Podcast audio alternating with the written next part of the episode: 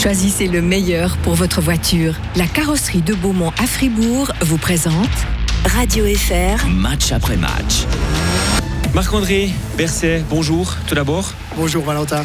Un nouveau responsable de la communication et de la marque de, Fribourg-Gotteron depuis le, 1er avril. Marc-André, quand il y a les résultats comme maintenant, tout est beaucoup plus facile pour occuper cette fonction. Ah forcément, vous regardez le classement, vous voyez où se trouve Fribourg-Gotteron et vous vous dites que c'est facile euh, de communiquer autour euh, du club. C'est une réalité, hein. les résultats euh, influencent totalement la perception quand les gens d'un club sportif, que ce soit dans tous les sports.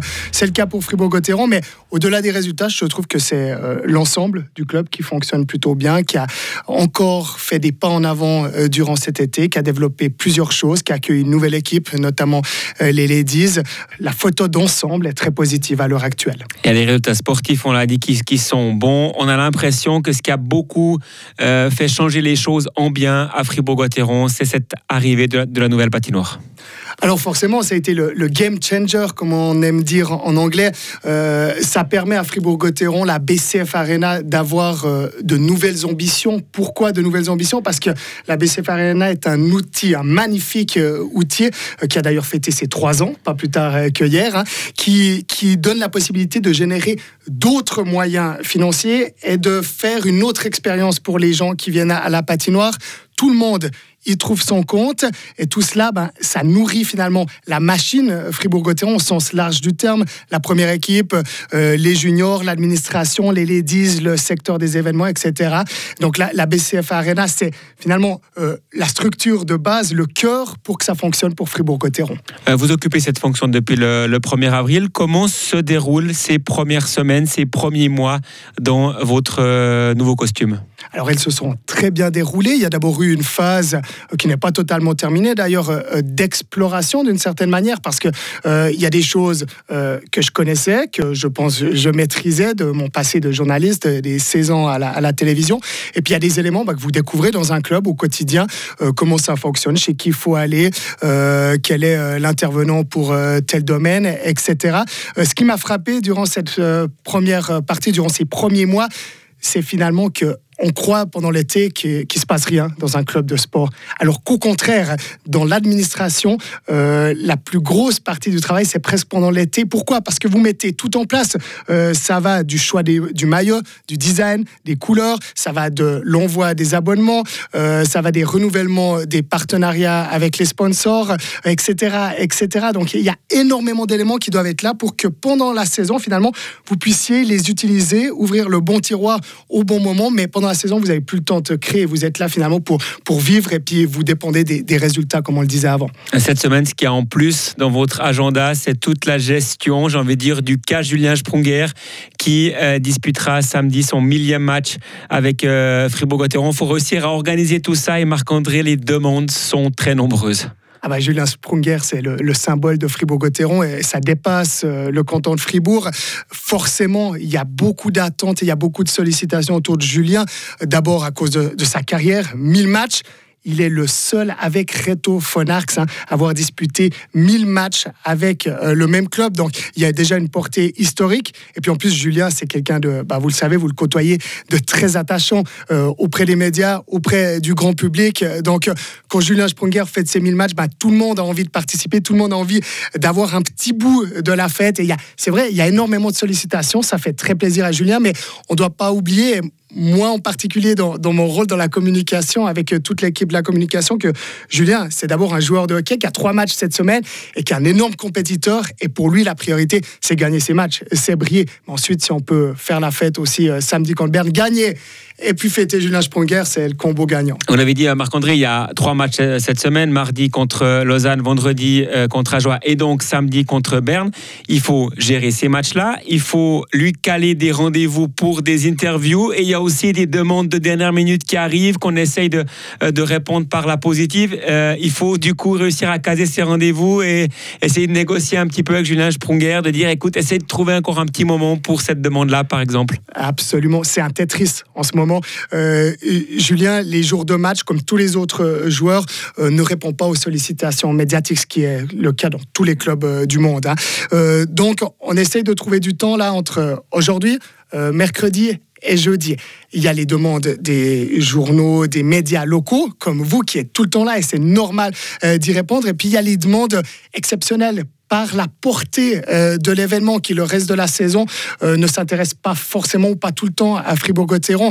Et on essaye aussi, parce que euh, Fribourg-Gotteron a vocation à, dépasser le canton Fribourg, à rayonner plus loin, de répondre à ces demandes-là. Mais c'est pas simple, mais faut aussi dire qu'on a la chance avec Julien Sprunger d'avoir quelqu'un qui comprend parfaitement le jeu médiatique, qui est là depuis tout petit à Fribourg-Gotteron, qui a toujours été sous le feu des projecteurs par ses performances, et donc qui sait faire la part des choses, et lui-même a a vraiment envie de, partager autour de cet événement. C'est aussi un petit peu plus facile quand les résultats suivent, comme c'est le cas actuellement. Si Gauthieron était dernier du, euh, championnat, peut-être qu'il y aurait euh, plus de, difficultés à convaincre Julien ou d'autres joueurs à accepter certaines interviews forcément les résultats impactent euh, la manière dont, les acteurs concernés reçoivent les sollicitations, mais je pense, je pense pas que ce serait un problème par rapport à Julien. Je pense que c'est par rapport euh, à tout le contexte autour. Quand vous perdez, euh, forcément, il y a des crispations et les gens vont se dire Ouais, ok, c'est peut-être le millième match de Sprunger, c'est important, mais il faut qu'on gagne, on est dernier du classement, etc. C'est pas du tout le cas aujourd'hui, mais forcément, le, contexte influence euh, comment les, gestions médiatiques sont traitées. C'est toujours plus simple de communiquer quand vous gagnez que quand vous perdez. Ça, c'est une évidence. Vous êtes aujourd'hui un employé de Fribourg-Gotteron. Si on regarde euh, un petit peu en arrière, au tout début, vous avez été un supporter clairement de Fribourg-Gotteron en place debout avec les, Fribourg Boys euh, à l'époque. On se souvient encore de cette période-là, Marc-André? Absolument. Moi, j'étais un fervent supporter depuis tout petit. J'écoutais d'abord les matchs sur Radio Fribourg. Hein, et vos anciens confrères, je me rappelle Alain Thévaux, euh, Philippe Verdon qui commentaient. Euh, je tapais avec une petite baguette euh, en plastique sur mon coussin et puis je, chantais en même temps. je m'enthousiasmais, parfois je pleurais, etc. Ça, c'était la première partie. Après, bah, comme la plupart des Fribourgeois, quand le CO est arrivé, j'ai eu la chance de pouvoir aller au match. C'était un peu les premières sorties. On va avec les copains, on rentre, les parents viennent vous rechercher, vous vibrez, et puis après, bah, on y prend goût, et puis on décide de s'investir comme supporter. On avait vécu des, années fantastiques où le club ne, brillait pas. Hein. La, règle, c'était euh, plutôt les play-outs et puis de temps en temps un petit coup d'éclat. Euh, l'équipe euh, était parfois un petit peu boiteuse quand même. Donc oui, un vrai supporter qui, avait, qui était totalement investi émotionnellement. Il y a eu cette période et puis après, il y a eu la période, je pense, du journalisme où, là, j'ai fait totalement la part des choses et, peut-être même parfois on est plus sévère avec, avec ce qu'on connaît le mieux. en l'occurrence, c'était Fribourg-Gotteron. Dans mon cas, je sais pas, mais il y a, moi, j'ai bien distingué les choses quand on était supporter et puis après quand, on travaillait, et puis maintenant bah, je suis employé, et puis forcément euh, je travaille pour Fribourg-Gotteron et je vis pour lui. On est employé, mais comme vous dites, vous vivez pour Fribourg-Gotteron, on est employé et maintenant en même temps toujours supporter, bien évidemment. Forcément, on s'identifie euh, à ce qu'on fait. Euh, c'est difficile de, faire un métier ou travailler pour quelqu'un si on si on n'est pas en, accord avec lui émotionnellement, avec son identité, avec ses objectifs. Donc totalement, quand Gotteron gagne, moi je suis le premier heureux. quand il perd, je suis déçu mais je suis pas triste non plus parce que on, est dans un on est dans un travail et les choses avancent. Il y a des processus. Euh, la, défaite fait partie du développement de Fribourg-Cotteron. Nous, ce qu'on veut en tant qu'employé, finalement, c'est permettre aux joueurs qui sont vraiment le, cœur euh, de, Fribourg-Cotteron de performer au mieux sur la glace. Et pour que eux puissent performer, il faut que la structure derrière les bases, les coulisses, soit extrêmement solide, qu'ils se développent, qu'on génère des ressources supplémentaires, qu'on soit fidèle à l'identité du club et qu'eux puissent se concentrer sur le jeu.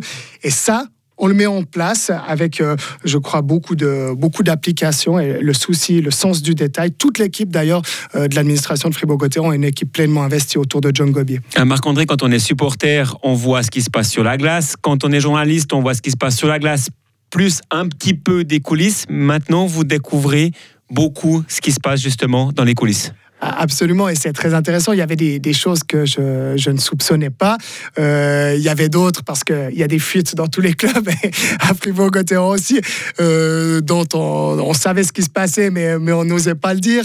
Euh, ce qui est intéressant maintenant, comme moi je viens des médias, c'est que je sais aussi où sont les portes d'entrée pour les médias lorsqu'ils recherchent un scoop, lorsqu'ils veulent avoir une information. Donc forcément, on essaye un petit peu de, verrouiller tout ça, mais verrouiller dans le bon sens. Pour moi, Gauthieron appartient aux, Fribourgeois d'abord, et donc c'est un échange. On doit donner de Fribourg-Gotteron, on doit faire passer son âme, on doit être parler avec les gens, parler avec les médias locaux qui sont très importants pour Fribourg-Gotteron, mais ça doit être en bonne intelligence. Il y a des choses forcément euh, bah, dans votre média comme partout, dans une famille, que tu peux pas dire. Et parfois, tu essayes certaines de les cacher, ce qui est normal. Euh, les matchs, comment vous les vivez? Alors les matchs à domicile, j'imagine vous êtes à la patinoire. Les matchs à, l'extérieur, est-ce que vous vous déplacez? Est-ce que vous regardez les matchs à la télé? Est-ce que vous regardez absolument pas le match puis vous découvrez le résultat à 23h Comment ça se passe? Euh, Non, non, les, matchs à l'extérieur, euh, je les suis souvent à la télé avec mes enfants.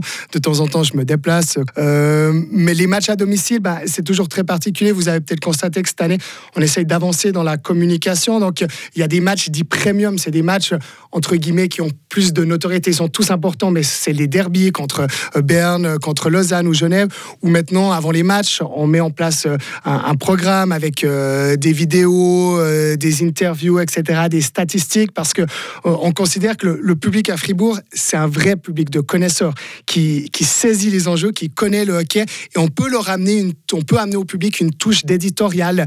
on veut pas amener de la publicité en plus ou du divertissement. Non, on, on aimerait qu'ils aient les clés de lecture pour comprendre le match. La dernière fois, par exemple exemple, Gertsenhausen est venu sur la glace pour expliquer euh, qu'est-ce qu'était la force de Gauthieron, quelles étaient les forces de Genève Servette, à quoi il fallait faire attention tout ce qu'il a dit, euh, c'est pas pour lui, euh, lui, jeter des louanges, mais tout ce qu'il a dit, c'est vérifié pendant ce match que Fribourg avait gagné.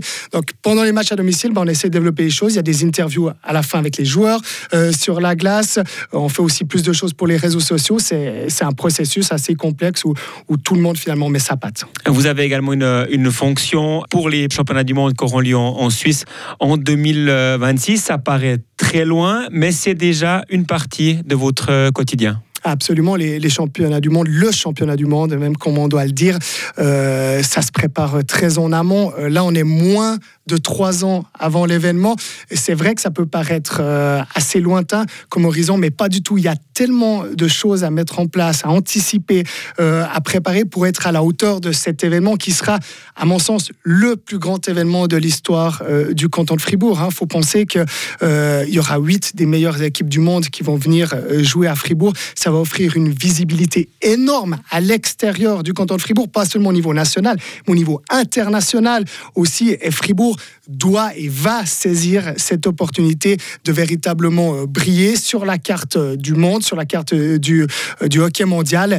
Et ben, ça se prépare dès maintenant. Il y a, beaucoup de choses qui, sont, qui se font en coulisses à l'heure actuelle. Et puis, je suis sûr qu'on sera prêt le, jour J au mois de mai 2026. Il y aura huit des meilleures équipes du monde qui seront à Fribourg, mais pas l'équipe de Suisse. Ça, c'est un petit bémol, c'est un des petits bémols de ne pas avoir la chance d'avoir la Suisse à la BCF Arena. Ah, forcément, si vous m'aviez demandé euh, est-ce que vous voulez l'équipe suisse à Fribourg, bah oui, je signe euh, trois fois pour avoir l'équipe de Suisse. Mais en même temps, je dois dire que je, comprends cette décision pour l'avoir vécu euh, ces dix dernières années lorsque j'étais au championnat du monde.